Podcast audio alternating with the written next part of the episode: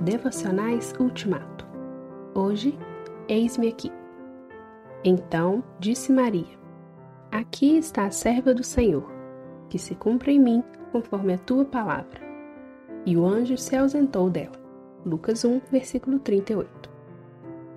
Tente imaginar uma adolescente de 16 anos chegando em casa e dizendo para a mãe: Mãe, estou grávida. Passado o primeiro susto, a mãe pergunta, tentando manter a calma: Quem é o pai?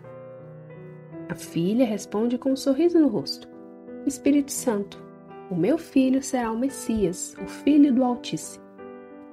Uma conversa assim seria de enlouquecer qualquer família. Maria sabia que aparecer grávida sem estar casada traria riscos gravíssimos sobre ela. Havia ainda o agravante de que aquilo que o anjo propôs a Maria não tinha nenhum precedente em toda a história. Era uma experiência absolutamente inédita.